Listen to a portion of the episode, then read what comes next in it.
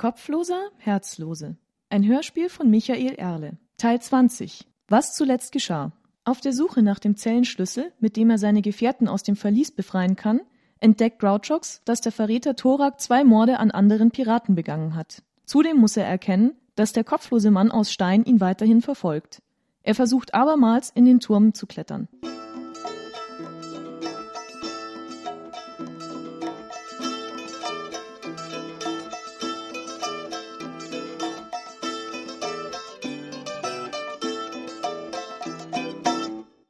Dennoch war es eine Zitterpartie, und als er schließlich knapp unterhalb der Plattform angekommen war, schmerzten seine Finger. Die Haut war wund gerissen, und in den blutigen Öffnungen sammelte sich und brannte der helle Staub. Grouchox lauschte, ob sich dort oben jemand rührte.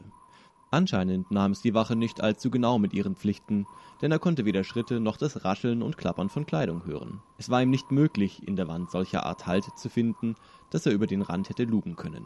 Er musste sich mit einer kräftigen Bewegung über die Brüstung hieven, machte genug Geräusche, um jede Wache zu alarmieren. Es war aber keine solche auf der obersten Turmplattform zu finden, nicht einmal eine schlafende. Vermutlich zu kalt für solche Eskapaden. Der Ausguck, den er zuvor gesehen hatte, war wahrscheinlich durch die Luke im Boden hinab in den zweiten Stock gestiegen und machte dort sein Nickerchen, aß etwas oder trank. Wenn Horzen wenigstens dann und wann mal wissen wollte, ob seine Untergebenen ihre Arbeit taten, würde der Wächter irgendwann wieder hier oben auftauchen. In dem Augenblick, da sein Kopf aus der Luke schaute, wäre er ein perfektes Ziel für allerlei Streiche.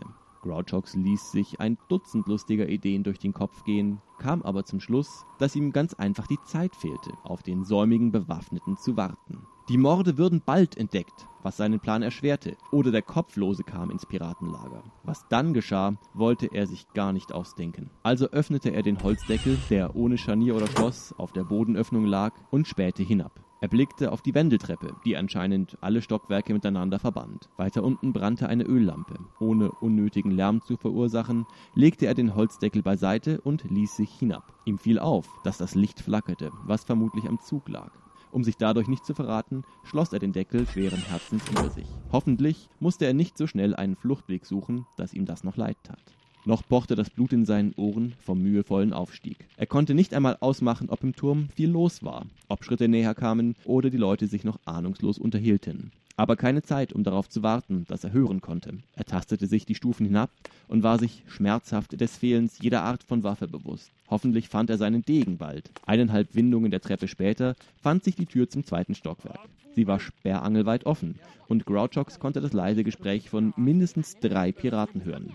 Horzens Stimme war nicht darunter, so dass er schloss, es müsste sich hierbei um den Wachraum handeln. Er überlegte, was zu tun sei. Da er keine Lust auf einen Kampf hatte und zudem nicht erwartete, dass sich hier etwas von Interesse fand, beschloss er, die drei Bewaffneten zu umgehen. Vielleicht konnte er eine Falle stellen, die verhinderte, dass sie ihm in den Rücken fielen. Doch leider fehlte ihm dazu jede Ausrüstung. Vielleicht ein kleiner Zauber. Nein, zu riskant. Dann müssten sie ja, wenn einer von ihnen zum Wasser lassen ging, zwangsläufig auf seine Anwesenheit aufmerksam werden. Es pfeifen einem schließlich nicht jeden Tag faule Tomaten aus dem Nichts um die Ohren und der Boden schwankt einem unter den Füßen auch nur zu besonderen Anlässen. Es war aber weder Feiertag noch Starkbierzeit, also keine Kunststücke für heute. Blieb nur die Frage, wie er ungesehen an der Tür vorbeikam. Er besah sich die Sache kurz und stemmte dann Arme und Beine an die gegenüberliegenden Wände des Ganges, in dem er stand. Auf diese Weise drückte er sich wie eine Eidechse in die Höhe, bis er knapp unterhalb der Decke war. Die Türöffnung endete eine halbe Elle weiter unten und diesen blinden Winkel galt es auszunutzen. Hui, wie seine Arme unter der ungewohnten Anstrengung zitterten. Es war zu lange her, dass er als Artist auf der Bühne gestanden hatte. Oder vielmehr über der Bühne. Eine halbe Elle war auch nicht viel Platz. Mindestens seine Schnürsenkel würden in das Blickfeld der Piraten hängen. Das machte ihm keine Sorgen, denn da niemand dergleichen auch nur im entferntesten erwartete, war die Wahrscheinlichkeit groß, dass es keiner sah. So waren die Menschen nun einmal. Er tastete sich voran und bemühte sich, keinen Mucks zu machen. Bald ging ihm die Luft aus und er begann zu schnaufen wie ein Hund im Sommer. Er öffnete den Mund so weit es ging und nahm tiefe, weite Atemzüge, die erfahrungsgemäß am leisesten waren. Mit dem Kopf war er schon über dem Türbogen. Dann waren die Schultern an der Reihe. Jetzt wurde es wirklich schwierig, sich in der Höhe zu halten, und er erwartete schon, sofort wie eine betrunkene Spinne von der Decke zu fallen. Doch es gelang ihm, die andere Seite der Türöffnung zu erreichen. Er schnitt eine Grimasse und ließ sich, Beine voran, auf den Boden nieder. Seine Arme schmerzten. Zwei Umdrehungen der Treppe später stand er vor der Tür des ersten Stocks. Eine Öllampe an der Wand verhinderte, dass sich die Besucher des Piratenhäuptlings auf den stockfinsteren Stiegen die Beine brachen. Er erinnerte sich, dass hier Horzens Saal lag, während im Erdgeschoss nur der Eingangsraum und das Zimmer mit dem toten Zeugmeister waren. Sein Degen, die übrige Beute von der Güldesel und nicht zuletzt der Zellenschlüssel befanden sich wahrscheinlich im Audienzsaal, zusammen mit dem schwer gerüsteten Horzen, einem oder zwei Gefährten, gespielenen Gesinde und Geleibwache. Auf der anderen Seite der Herausforderer. Einen Halbschritt hoch, einen Zentner schwer, Hexer, Dieb und Artist, der Bezwinger des schwarzen Hamsters, Meister des feuerspeienden Dämons und der Letzte auf den Beinen beim Waffengang von Sunach, Grouchox der Schelm. Blieb also nur noch ein Plan, wie er an sein Eigentum kam, die Mannschaft der Güldesel befreite und der Rache des Piraten entging. Er kratzte sich am Kinn und suchte nach einer Eingebung. Verkleidungen kamen nicht in Frage, da ihm das Ausgangsmaterial fehlte. Er konnte sich durch einen kleinen Zauber das Aussehen eines beliebigen Menschen oder Tiers geben, doch auch das schien ihm hier wenig hilfreich. Jeder, der durch die Tür hereinkam, würde Rechenschaft ablegen, was er hier wollte, und Grouchox zweifelte, ob er den Anführer im direkten Gespräch würde täuschen können. Wenn Horzen nur einen Hund hätte, dann wäre es ein leichtes, das Tier hinauszulocken, außer Gefecht zu setzen und seinen Platz einzunehmen. Hunde kannte ihr Herr zwar sehr gut, aber dafür mussten sie selten Konversation betreiben.